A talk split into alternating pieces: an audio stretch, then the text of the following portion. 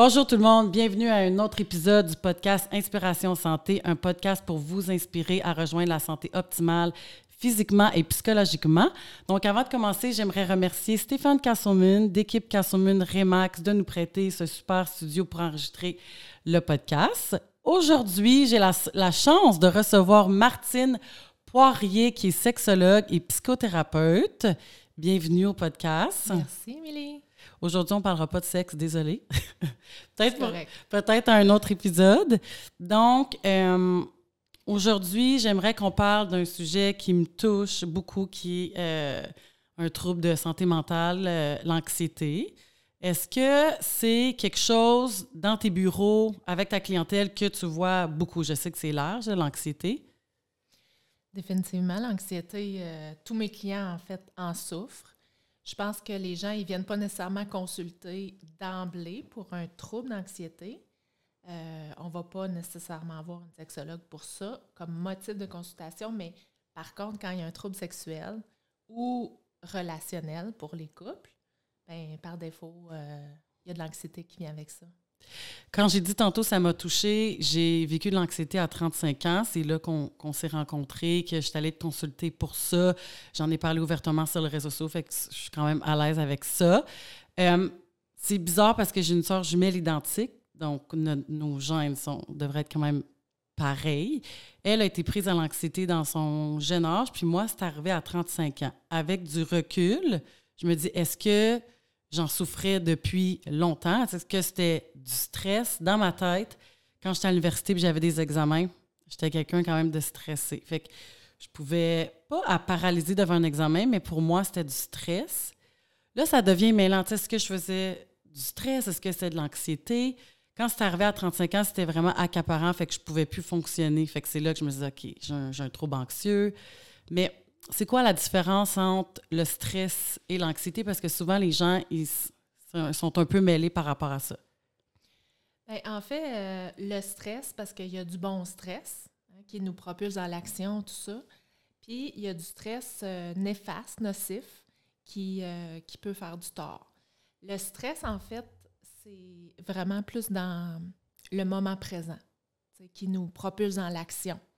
Alors que l'anxiété, c'est euh, l'anticipation, l'appréhension du futur.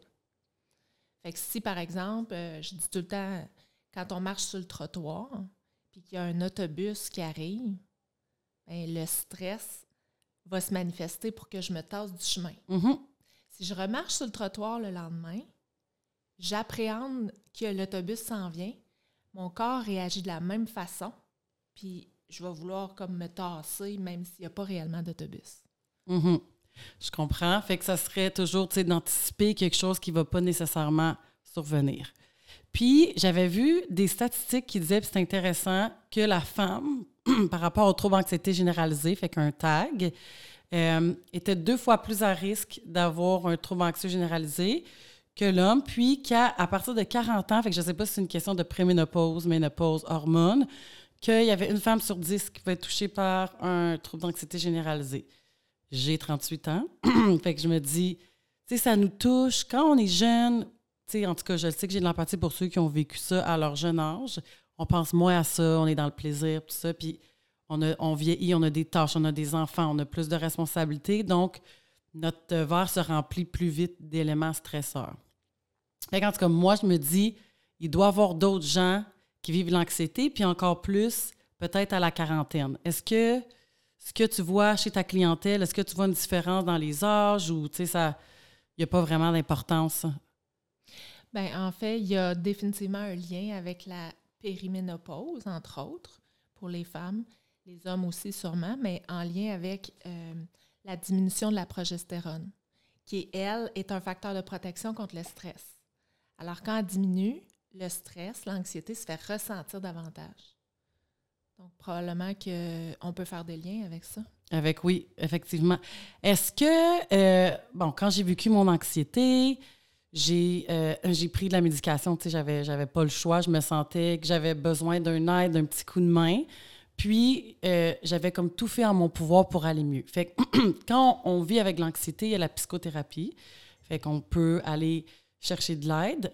Notre mode de vie, si on ne change pas notre mode de vie, euh, c'est sûr qu'on va revenir dans les mêmes patterns. Fait qu'il y a quelque chose qui crée l'anxiété, comment on perçoit, parce que des fois, nous, on se met de la pression. Est-ce que tu penses que l'anxiété peut se guérir ou qu'on est comme pris avec ça toute notre vie? En fait, je pense pas que l'anxiété peut se guérir. On va plutôt parler euh, de diminution de l'anxiété. Parce qu'au départ, l'anxiété, c'est l'instinct de survie. Hein. C'est, le, cervelet dans, la partie du cerveau qui est notre instinct de survie. Et euh, le cerveau reptilien, en fait, c'est lui qui nous dit Ah, il y a une menace, il y a un danger, donc il faut réagir. Pour moi, l'anxiété, c'est comme une amie, c'est, une alliée. Là. Mm-hmm on ne veut pas en guérir dans le sens qu'on ne veut pas s'en départir complètement parce que c'est comme un système d'alarme. J'ai besoin de me sentir anxieux pour me dire Ah, il y a un besoin qui n'est pas comblé, j'ai besoin de prendre soin de moi. Fait que pour moi, euh, je ne dirais pas que l'anxiété se guérit, mais si elle devient, euh, par exemple, comment je pourrais dire, paralysante, là, mm-hmm. que, que tu ne fonctionnes plus, c'est là que c'est le temps d'intervenir. C'est ça, puis qui était mon cas. Puis, moi, c'est des crises de panique. J'ai vraiment pas de, secret là, par rapport à ça. Puis le mot panique, je l'avais pas compris avant d'avoir une crise. Puis après mes crises, je me disais, OK, paniquer, c'est vraiment quelque chose. Là. 35 ans, j'ai ma première crise de panique qui fait partie d'un trouble anxieux. Puis après, tu en as une, tu as peur d'en avoir une autre, puis d'en avoir une autre. Fait que tu comme pris dans ce cercle-là. Fait que j'aimerais qu'on parle un peu des, des, crises de panique. Ça serait quoi tes trucs? Moi, c'est comme j'ai commencé la médication, puis j'en ai plus jamais re Fait que tu sais, j'en ai fait peut-être euh, trois, quatre, puis c'est très paniquant. Après, j'ai fait beaucoup de lectures, on en parlera euh, par la suite, des choses que j'ai pu. Euh, un peu, ça a été un peu un coffre à outils si jamais j'avais comme d'autres crises ou des moments que je sentais qu'il pouvait avoir une crise, mais que j'étais capable de l'apaiser, tu sais. Est-ce que euh, tu aurais des trucs par rapport aux crises de panique? En fait, euh, il y a un des outils que j'utilise particulièrement avec mes clients qui s'appelle la cohérence cardiaque. Ça, c'est vraiment la respiration. L'anxiété, c'est quelque chose qui est beaucoup, beaucoup relié avec la respiration. Et plus tu respires, puis plus l'anxiété diminue. Alors, la cohérence cardiaque, qui est euh, de, de, respirer là, en en cinq minutes là, euh, sans, arrêt. Euh, ça, ça peut calmer par défaut automatiquement le, système nerveux là, qui s'active, qui s'agite. La méditation aussi, mais ça, c'est pas sur le coup. la méditation, je dirais, c'est plus en prévention.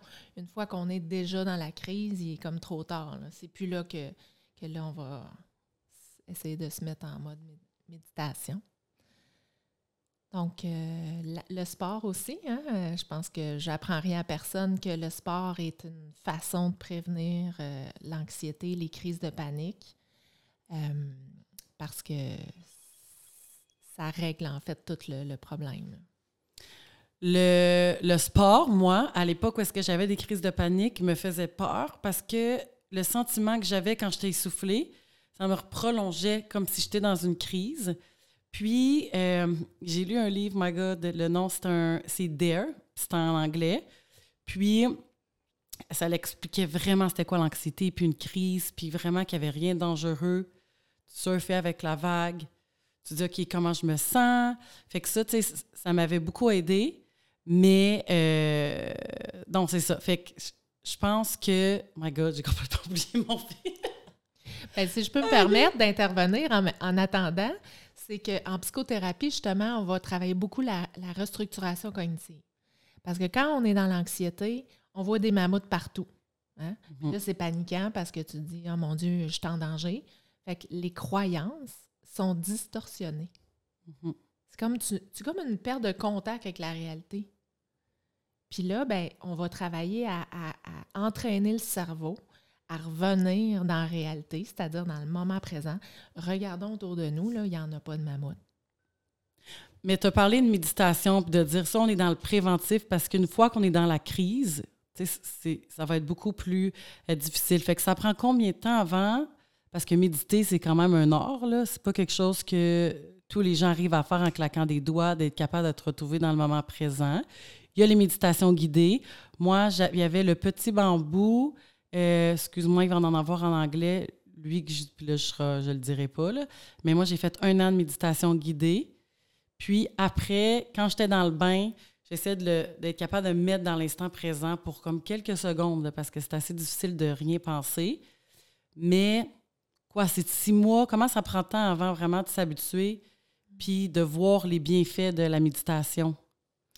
En fait, je dirais que ça dépend de nos attentes, premièrement. Les attentes qu'on se fait avec ça. Il y a beaucoup de pression. Là. Il faut que j'arrive à méditer, il faut que j'arrive à rien penser. Alors que c'est un peu impossible. Les pensées sont au cerveau, ce que l'oxygène est au corps. Je ne mhm. peux pas empêcher mon cerveau de penser nécessairement comme ça d'emblée. Puis je dirais que la première chose, c'est peut-être juste d'entraîner l'esprit à focuser sur un point. Comme on parle de la respiration, ben, c'est de replacer l'esprit. Méditer signifie simplement replacer l'esprit dans ici maintenant. Ça peut être une partie de mon corps, ça peut être ma respiration, ça peut être un, point de repère dans mon environnement, revenir dans mes sens aussi, parce que la vue, euh, l'ouïe, l'odorat, le toucher, le goût me ramènent par défaut instantanément, là, dans ici maintenant. Est-ce que tu connais des gens qui offrent des programmes guidés que tu pourrais nous suggérer pour faire la méditation? Bien, sur le web, euh, c'est sûr qu'il y a Martin Bilodeau qui fait de la méditation, il y a Nicole Bordelot aussi qui enseigne des cours de, yoga, euh, il y a Sophie Maffolini. Mm-hmm. C'est souvent les, personnages qu'on voit le plus euh, sur les, médias sociaux. sinon, il y a la méthode Jacobson d'un point de vue plus scientifique. Là. Moi, en tout cas, ce que j'aime, c'est de voir des gens qui ont souffert puis qui ont un parcours. Je ne sais pas pourquoi je m'associe à eux parce que je me dis qu'à travers leur souffrance, ils ont réussi à grandir. Euh, Sophie, Sophia, je pense que tu parlais tantôt, je pense qu'elle a souffert d'anorexie puis elle a utilisé la méditation pour s'en sauver. C'est vraiment un, wow. On sait que l'anorexie, c'est un, trouble anxieux. Euh, moi, ça m'inspire de voir ça. Puis je trouve que c'est encourageant de dire, OK, mais si elle, a été capable de surmonter son anxiété, même s'il y a différents types d'anxiété, ben moi aussi. Fait en tout cas, oui, elle, c'est vraiment intéressant. Toi, je ne sais pas si tu le fais encore, mais il me semble à l'époque, vous faisiez des groupes de méditation. Est-ce que c'était ça? Oui. Est-ce que vous le faites encore? On le fait encore. C'est juste que là, en ce moment, c'est sur pause parce qu'il y a d'autres projets. Un projet attend pas l'autre. Oui, c'est ça. Euh, mais oui, on, offrait des, méditations. Euh, qu'on appelait en fait les ateliers présence à soi. Parce que la méditation, ça n'a pas besoin d'être euh, avec un ruban sur la tête en Inde, là, puis faire de la mhm. lévitation. on a une image aussi très stéréotypée de ce que c'est la méditation. Et euh, en fait, c'est de la présence à soi. Mhm. On peut juste s'asseoir sur une chaise. Même pas besoin de s'asseoir à terre sur un coussin. L'idée, c'est juste d'être droit, de, favoriser en fait une bonne respiration puis une bonne concentration. Il y a une application, si je ne me trompe pas, sur euh, les téléphones avec App Store ou Google Play qui est Respirelax, je crois. C'est comme une petite boule. En tout cas, je l'avais faite. Puis là, quand elle touche en ting, faut que tu aies pris ton inspiration. Puis là, tu expires en même temps qu'elle descend. Fait que là, je pense que c'est cinq minutes de tout ça. Fait que ça, ça l'aide il y en a eu tellement de conférences pour démontrer le pouvoir relaxant de la respiration, physiologiquement, qu'est-ce que ça faisait. Mais c'est ça. Puis quand, quand tu as parlé de prévention, tantôt, ça me touche parce que si j'avais, bon, je peux pas retourner en arrière, mais passer par là, des fois, c'est correct, comme il y, a des personnalités comme la mienne qu'il faut qui, se, rendent au pied du mur pour, pour faire des changements. Mais je me rappelle que je t'avais dit, je me sens tellement dans un état comme d'alerte, de nervosité, que je me sens pas capable d'être dans le moment présent ou, là, il y avait la lecture puis tout ça. Fait à la maison, ceux qui nous écoutent, je vous conseille de l'essayer. Moi, c'est avec la course à pied que je pratique la méditation parce qu'être dehors, ça me fait mentalement beaucoup de bien. Ça se fait automatiquement. J'aime courir seul, j'ai vraiment pas besoin d'y aller avec quelqu'un d'autre. Puis dehors, à moins 40, à 40 degrés, juste d'être toute seule. Puis, à rien penser, pour moi, c'est vraiment ma méditation. Fait que, je sais pas, tantôt tu donnais des trucs, mais moi je pense que l'exercice physique, mais fait aussi dehors. Est-ce que d'être dehors, ça peut faire du bien au mental? C'est certain. Dehors, tu as tout l'oxygène, tu as la lumière du soleil, tu as la vitamine D, tu as, le contact avec la nature, moins de, de, faire du jogging sur le boulevard Maloney. Mais... moins mon affaire. mais on a, on a des, des, boisés là, à proximité de, partout. Fait c'est certain que le fait d'être dehors, c'est, c'est je pense, peut-être la meilleure chose qui soit. Là. Exactement. Euh, je voulais qu'on parle de l'anxiété de performance aujourd'hui parce que je n'arrête pas de parler de moi aujourd'hui dans le podcast. Tant mieux, ça peut inspirer les gens. Parce qu'avant, j'avais aucune idée c'était quoi l'anxiété de performance. C'était comme tout le monde avait ça. Puis, bref, je pense que ça m'a apporté aussi aujourd'hui puis que j'ai su maintenant utiliser mon anxiété pour arriver à être l'entrepreneur que je suis. Puis maintenant, j'arrive beaucoup mieux à la contrôler savoir l'utiliser positivement, comme tu dis, c'est notre allié. Puis j'ai entendu dire que les gens anxieux vivent plus longtemps parce qu'on est plus conscient des risques, puis on fait, on est un petit peu plus peureux par rapport à notre santé. En tout cas, je dis ça de même. Intéressant. Euh, bref, l'anxiété de performance.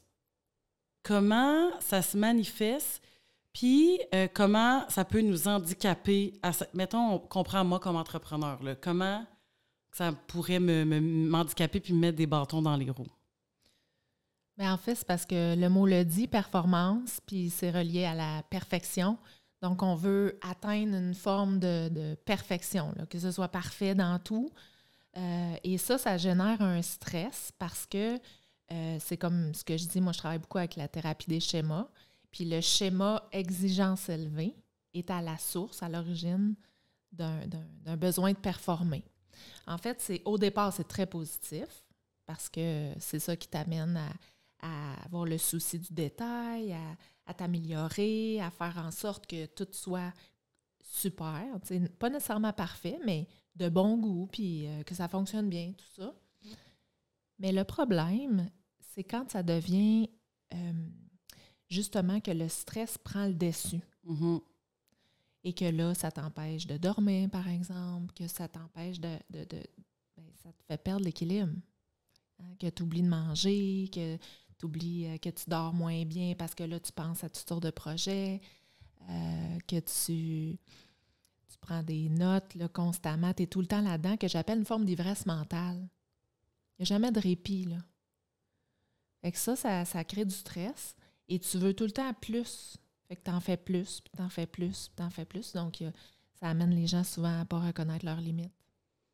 Ouais, non, ça m'affecte pas dans mon sommeil ou on dirait que manger, ça fait partie de mon hygiène de vie. Là. Fait que je pense que ça a été un facteur de protection pour moi, que j'ai vraiment des bonnes habitudes de vie. Ça fait quand tu dis, bon, j'ai des bonnes habitudes de vie, je dors bien situationnellement quand tu fais de l'anxiété, non, mais j'ai jamais eu de trouble euh, d'insomnie, je fais de l'exercice à un moment donné, quand tu te mets à nommer tous tes facteurs de protection, puis ce que tu fais, là, tu passes à l'évidence, bon, je vais comme essayer d'avoir peut-être un médicament qui va m'aider à stabiliser. Puis, mon médecin m'avait dit à l'époque, génétiquement, c'est ma mère, euh, peut-être en vieillissant, mais en tout cas, ma soeur jumelle identique, souffre d'anxiété depuis qu'elle a 19 ans. Puis peut-être que tu es juste comme ça, puis que toi, tu arrivé à le gérer toute ta vie, mais que là, tu sais, plus capable, fait qu'on donne les médicaments pour un an, on regarde si c'est situationnel, puis après, on essaye de l'enlever. Mais après, essaye d'arrêter de prendre ça. OK, bon, on va, on va, on va essayer d'arrêter les médicaments quand on sait que, tu sais, c'est le fun. Moi, j'ai pris une pilule, la plus petite dose, puis tout a fonctionné. Puis on dirait que ça m'a juste comme aidé à faire face à l'anxiété de performance que, que je vivais. Mais. Euh, Est-ce que je peux me permettre une question? Vas-y. Pour toi, justement, Émilie, ça se manifeste comment l'anxiété de performance à ce moment-là?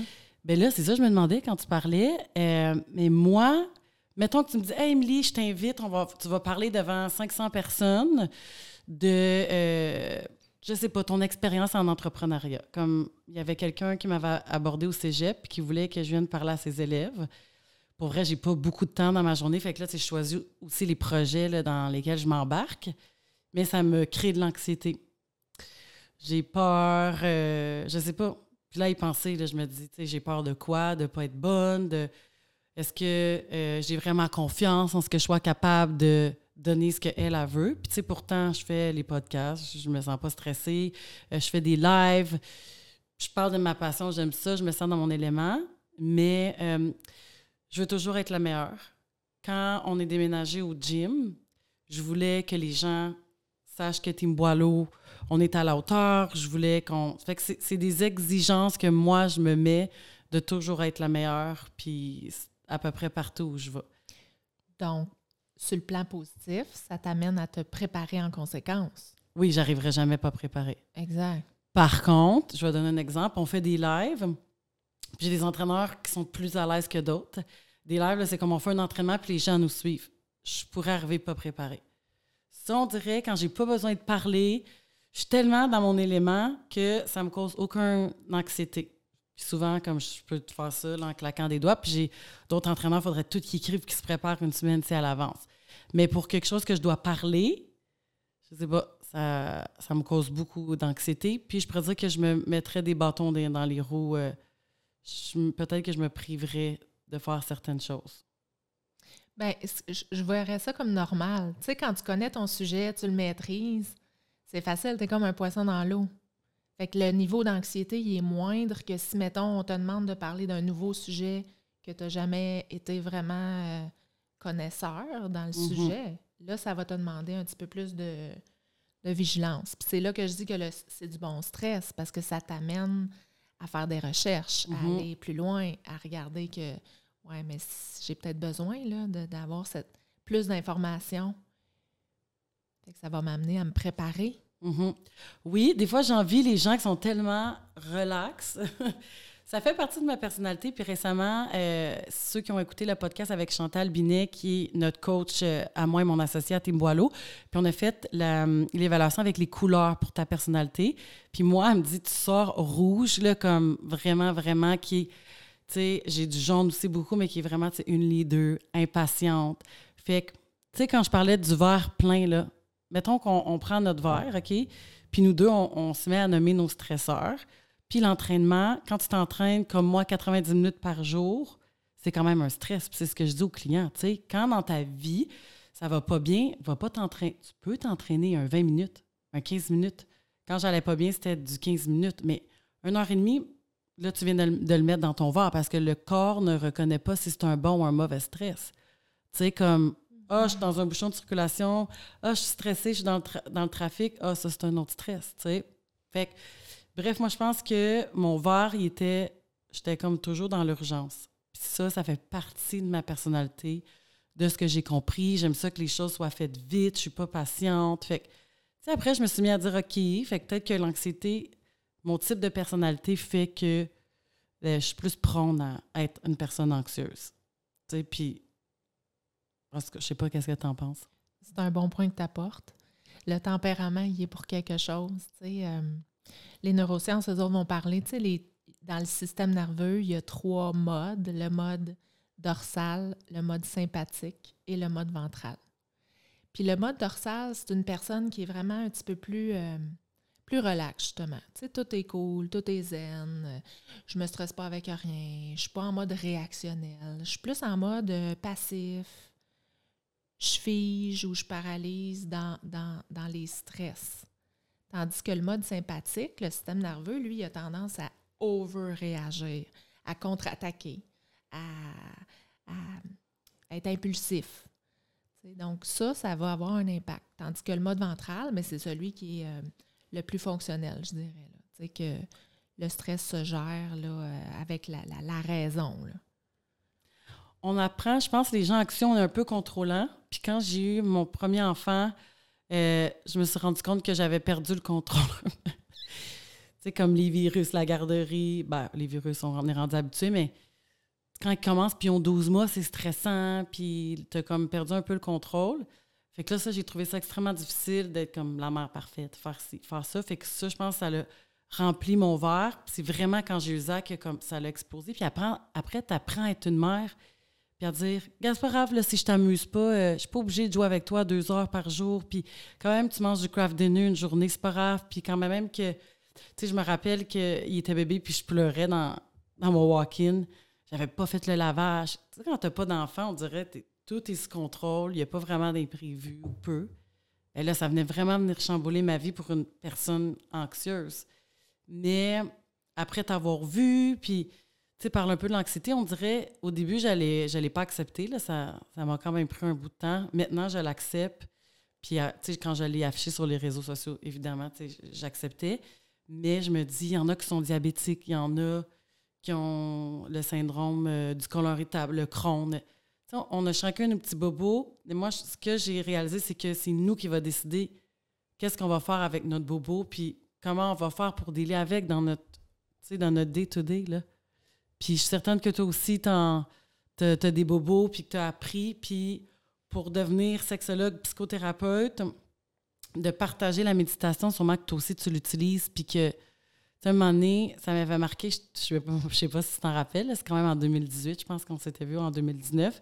J'avais dit, euh, ça me stresse de parler devant les gens. Puis là, tu m'avais dit, ben moi aussi. Puis un moment donné, tu m'avais dit que tu avais déjà vomi avant un. Puis là, je me suis dit, crime, OK, normal. Puis, fait que ça m'avait, on dirait que ça m'avait fait du bien parce que quand tu vis de l'anxiété, tu penses que tu es la seule. Puis même des gens m'avaient dit Oh my God, Émilie Boileau, merci de l'avoir partagé, tu es humaine. Oui, oui, là, je, te le confirme. Je suis très humaine. Fait que quand ça m'avait marqué quand tu m'avais dit ça, puis ça m'avait tellement fait du bien de me dire OK, ben, il y a des gens, des, des gros speakers peut-être qui vivent l'anxiété, là. Et à la maison. Ben, tu penses que non? Oui, il y a plein de personnalités, là, des chanteurs, des comédiens. L'anxiété, là, c'est un, un mal humain. C'est humain je suis moi aussi anxieux. Mais l'affaire, c'est qu'est-ce que je vais faire avec l'anxiété? Est-ce que je vais la laisser me dominer, me paralyser, m'empêcher de me réaliser puis de vivre mes rêves? Ou si je vais, je vais développer des stratégies, des moyens pour négocier avec l'anxiété, puis pour moi-même, comme la, moi la gérer, moi la dominer. Je la laisse plus comme euh, m'handicaper, comment je peux dire.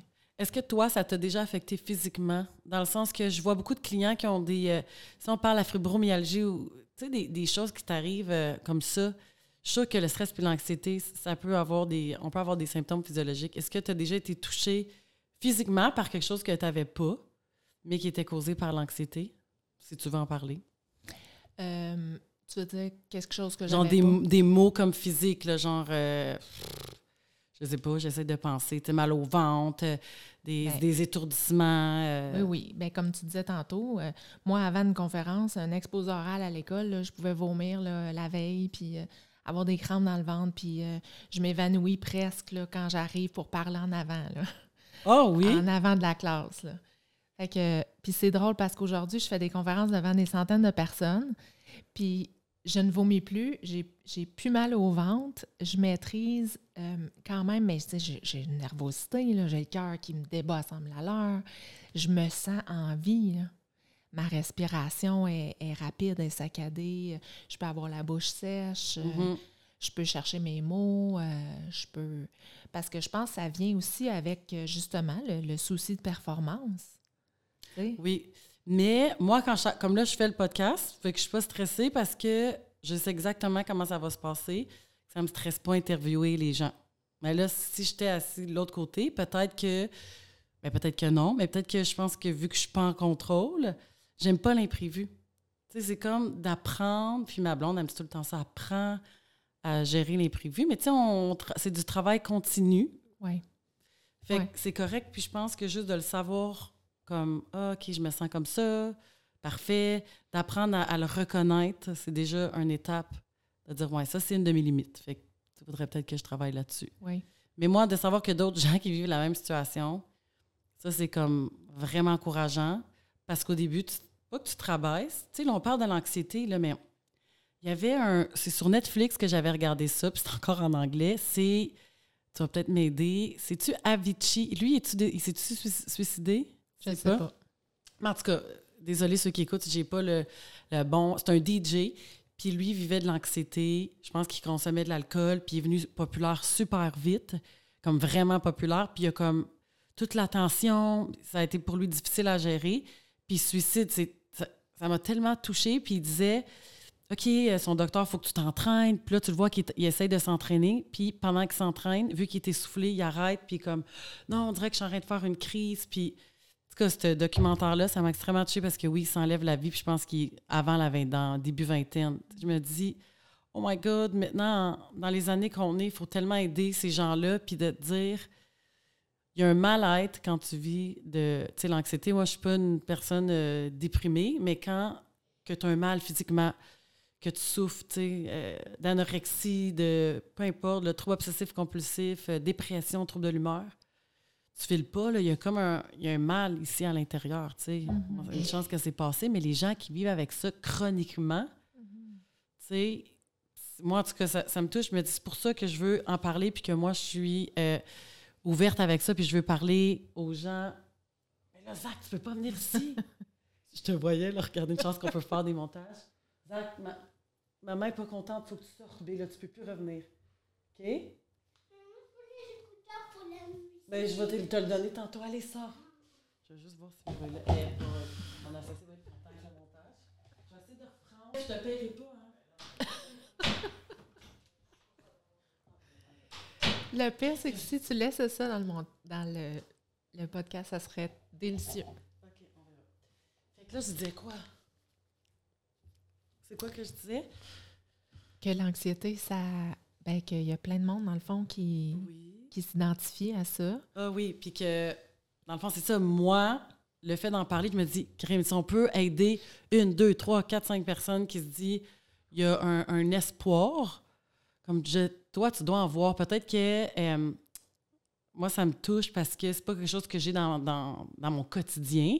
Fait que toi, tu apprends à aider, à donner des trucs aux gens qui, vivent de l'anxiété ou, ou, la dépression, tu sais.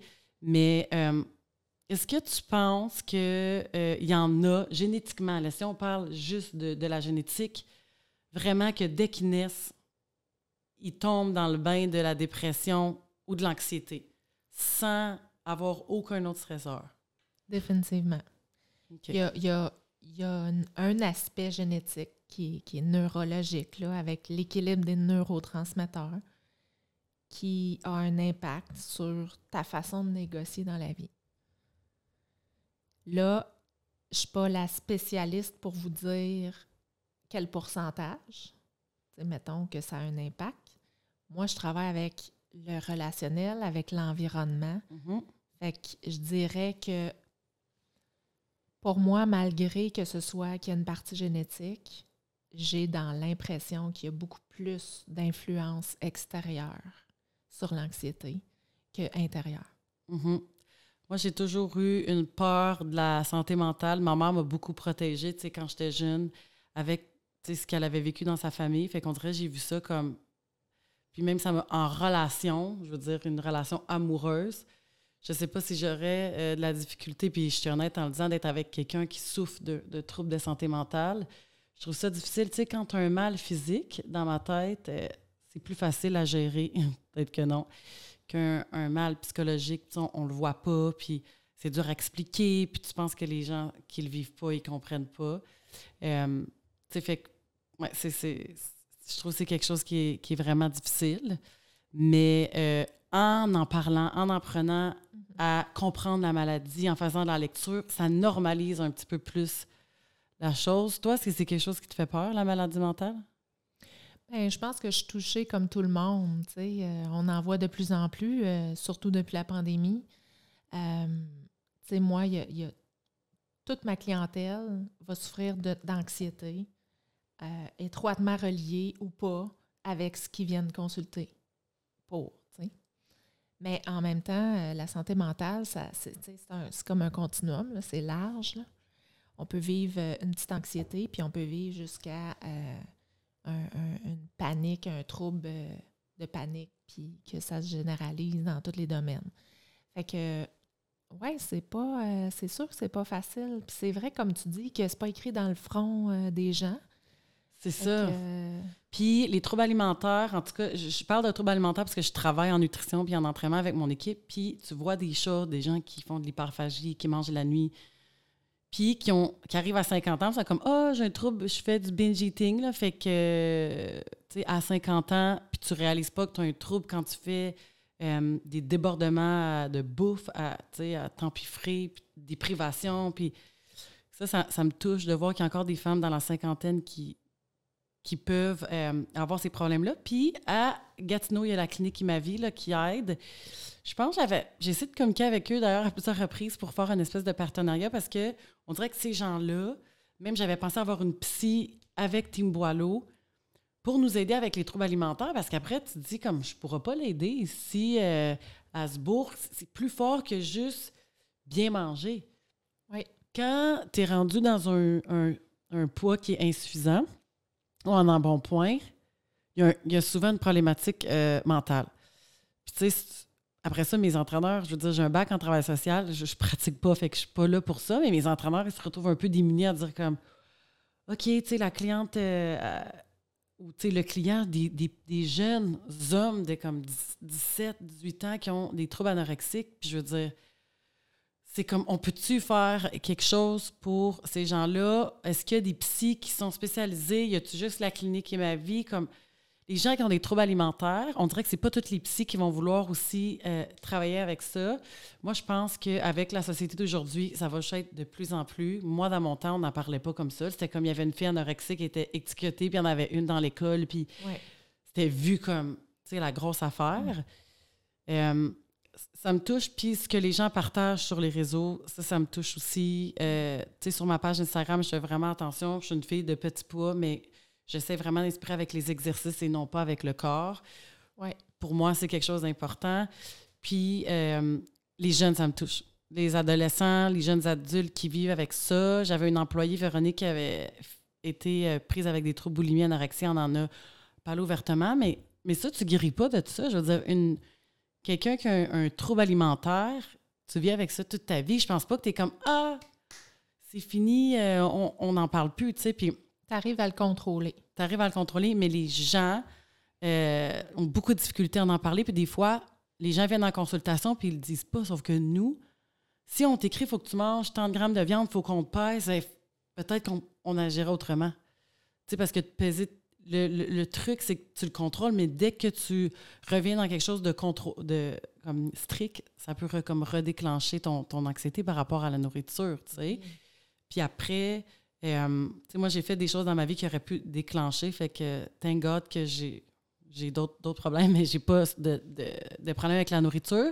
Mais quand j'ai fait de la compétition, puis j'ai descendu mon taux de gras à 7% puis comme présentement, je suis 125 livres, puis j'étais 106 ça peut te, laisser imaginer, j'avais, ma peau était mince, on voyait tous mes abdominaux. Fait que quelqu'un, on dirait en ce moment, puis ça c'est ma façon de penser, les gens qui vivent des troubles se rendent dans des, dans des disciplines pour cacher le trouble. dans le CrossFit, il y a plein de filles euh, qui ont des troubles alimentaires.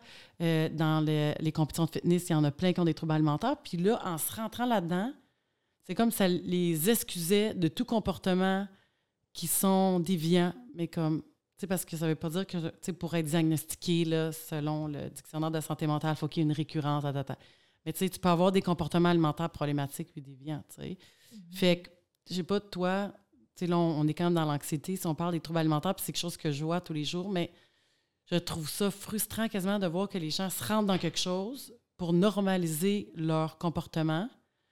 Puis après, comme parent, je me dis comment moi je réagirais si mes enfants auraient ces troubles-là, mais cachés dans un sport ou souvent, je sais pas. C'est très tabou, hein?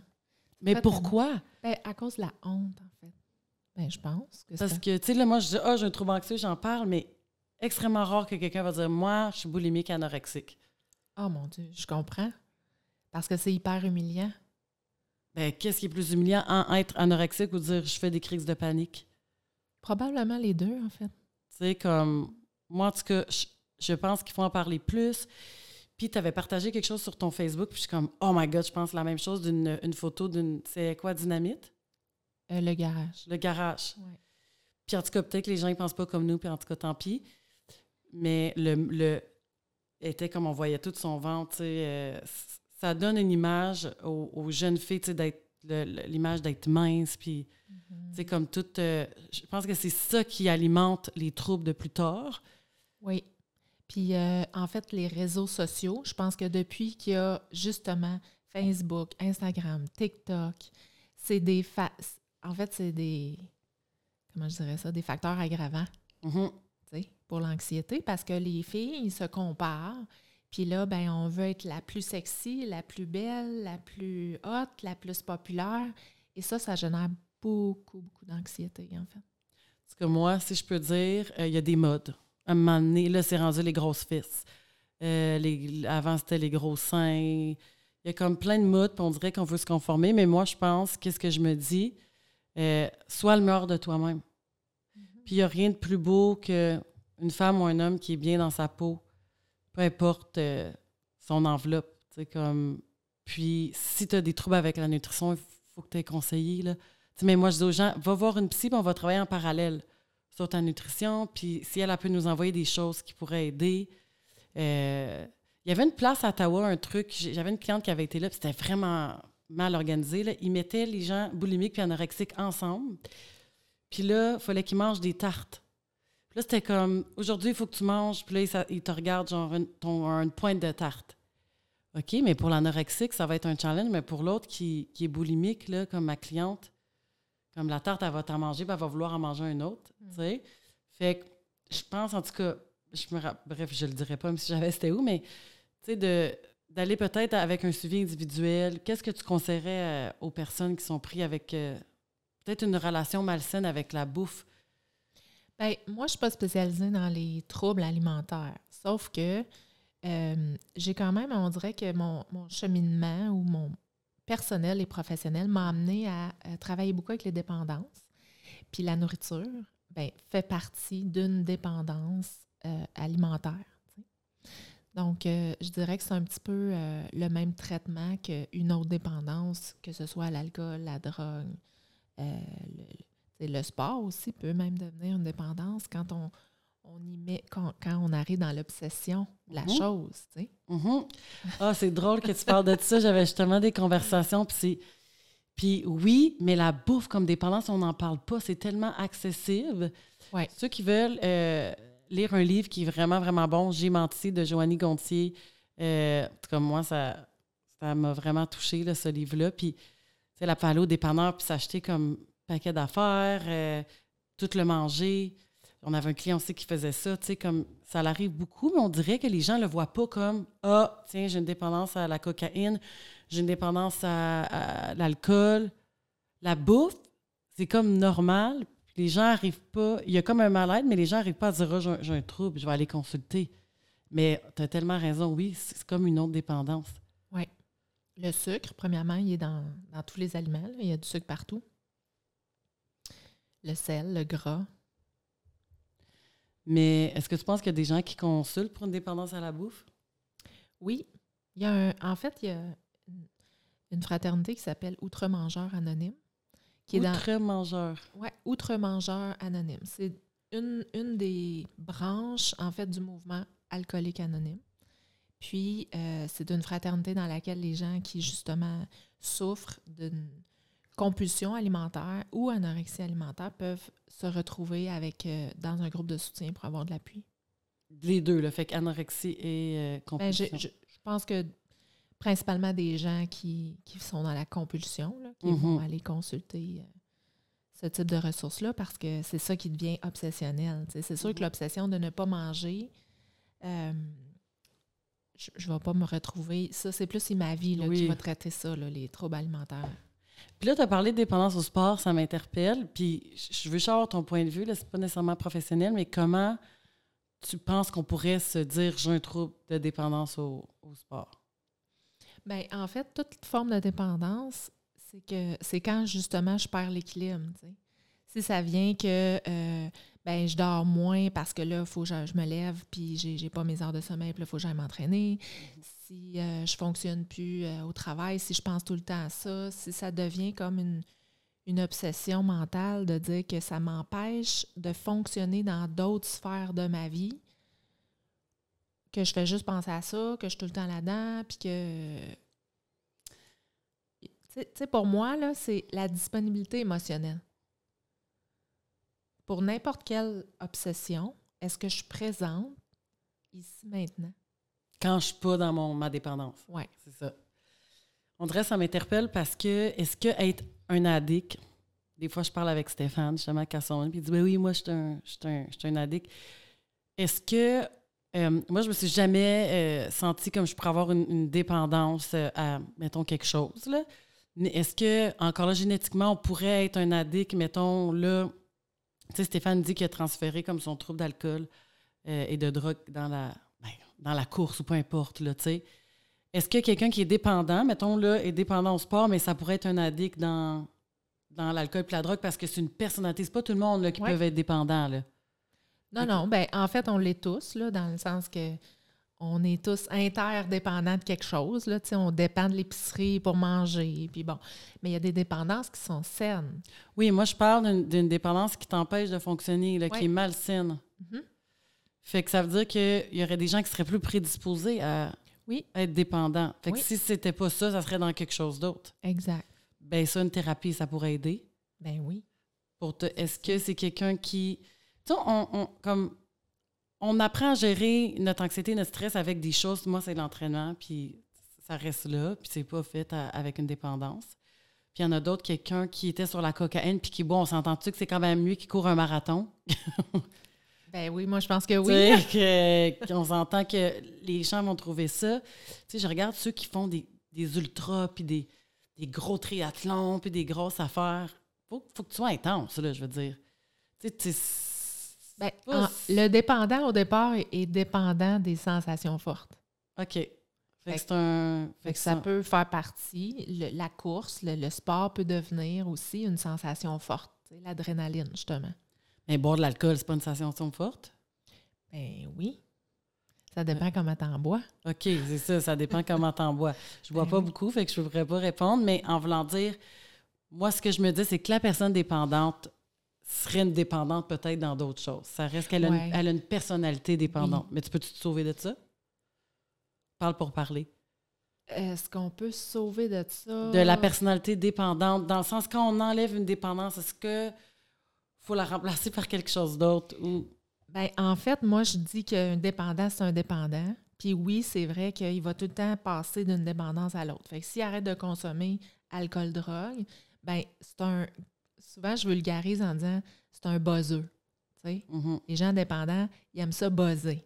Fait que là, c'est quoi qui me fait buzzer? Bien, si c'est plus l'alcool et la drogue, ça peut être la bouffe, c'est plus mm. la bouffe, ça peut être le sport, ça, non, ça peut être le travail. Ça, les mm-hmm. workaholics, il y en a, là, parce que c'est valorisé. Mm-hmm. Socialement, là. Plus autant, mais je comprends. Plus autant, mais il y a beaucoup de non-dits là-dedans. Euh, que, En tout cas, c'est vraiment intéressant notre euh, conversation aujourd'hui. Puis en tout cas, j'espère que les gens vont apprendre puis euh, être sensibilisés par, par le podcast. Puis, euh, non, les dépendances, c'est vraiment comme on en parle, puis ça, ça m'intéresse vraiment parce que je suis pas dépendante, mais je suis une intense. Puis quand je suis dans quelque chose, je suis dans quelque chose, mais tu sais, jusqu'à la fin. Fait que j'aime, je pense que j'aime les projets, là. Quand je me mets dans un projet, j'y vais.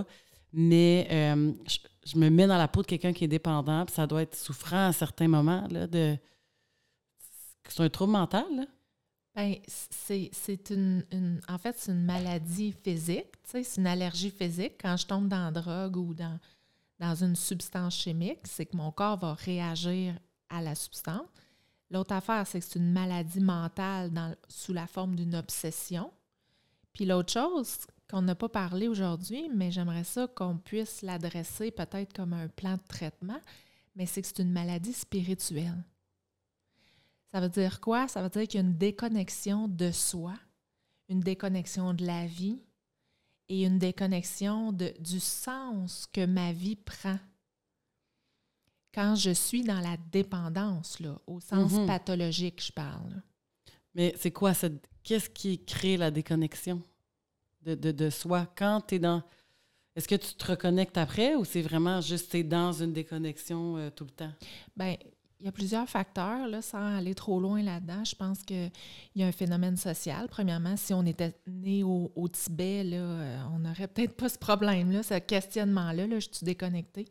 On est dans une société euh, de consommation rapide, ça va vite, tout ça, fait qu'on on prend moins le temps de se recentrer.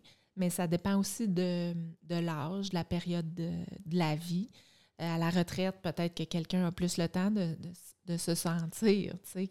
Mhm. Mais c'est encore drôle. Je, connais plein de gens, de mes clients même, qui roulent plus vite euh, à la retraite qu'avant, mais avoir des jeunes enfants, tu sais, tu sais, ça, ça roule encore plus vite.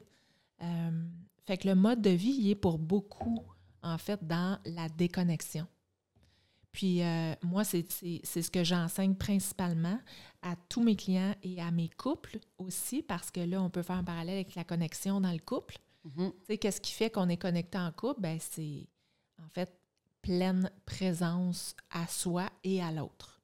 Puis pour être présent à soi, ben, ça demande de s'arrêter, ça demande du temps, mais la spiritualité, c'est s'intérioriser, en fait.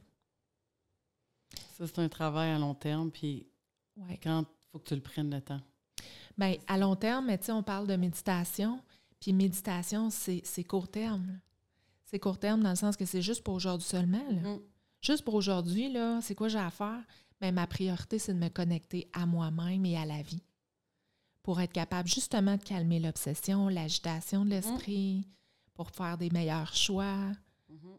puis tomber dans un, équilibre, tu sais. Mm. C'est sûr que, tu sais, on vise l'équilibre, puis c'est un gros concept bien à la mode, mais on le sait qu'on perd l'équilibre, c'est pas dramatique parce que l'idée, c'est tout le temps, OK, ben là, si je viens de perdre l'équilibre, là, je vais, je vais juste le reprendre, l'équilibre, tu sais, comme j'ai tout le temps le choix de faire une nouvelle décision à chaque nouvelle minute, là, tu sais. Mm-hmm. En tout cas, merci, ça me fait réfléchir tes propos. Les gens qui nous écoutent, si jamais quelqu'un voudrait entrer en contact avec toi, euh, pas par Facebook, là, c'est sûr. Mais qu'est-ce que tu fais? Dans quoi tu te spécialises? Comment les gens peuvent prendre rendez-vous avec toi? Ben, en fait, j'ai ben, oui, par Facebook, parce oui? que oui, ben, ah, j'ai une, page professionnelle, Martine ah Poirier, euh, euh, sexologue, psychothérapeute, mais j'ai aussi un groupe privé sur, sur Facebook qui s'appelle Sylvie en amour, dans lequel je présente des conférences justement sur toutes sortes de sujets. Et puis aussi, j'ai un site web, mpoiré.com. Puis, qu'est-ce que tu traites principalement? C'est quoi tes spécialités? Bien, mon dada, principalement, c'est le couple. Hein, tout ce qui touche à la sphère de l'amour et de la sexualité. Fait que sexualité, euh, c'est quand même large. Mm-hmm. Mais moi, je touche pas là, tant que ça, là, comme à tout ce qui est euh, la déviance ou euh, les, les, les la choses. pédophilie. Ouais, non, c'est pas ma spécialité. Mais moi, c'est vraiment le, couple, l'amour, euh, la communication. Euh. Parfait. Mais les gens qui nous écoutent, si jamais vous voulez avoir un autre podcast sur les relations, on s'entend que ceux qui nous écoutent, il y a beaucoup de trentaines. Quand tu as des enfants, ça met pas juste la vie, mais ça limite les moments d'intimité.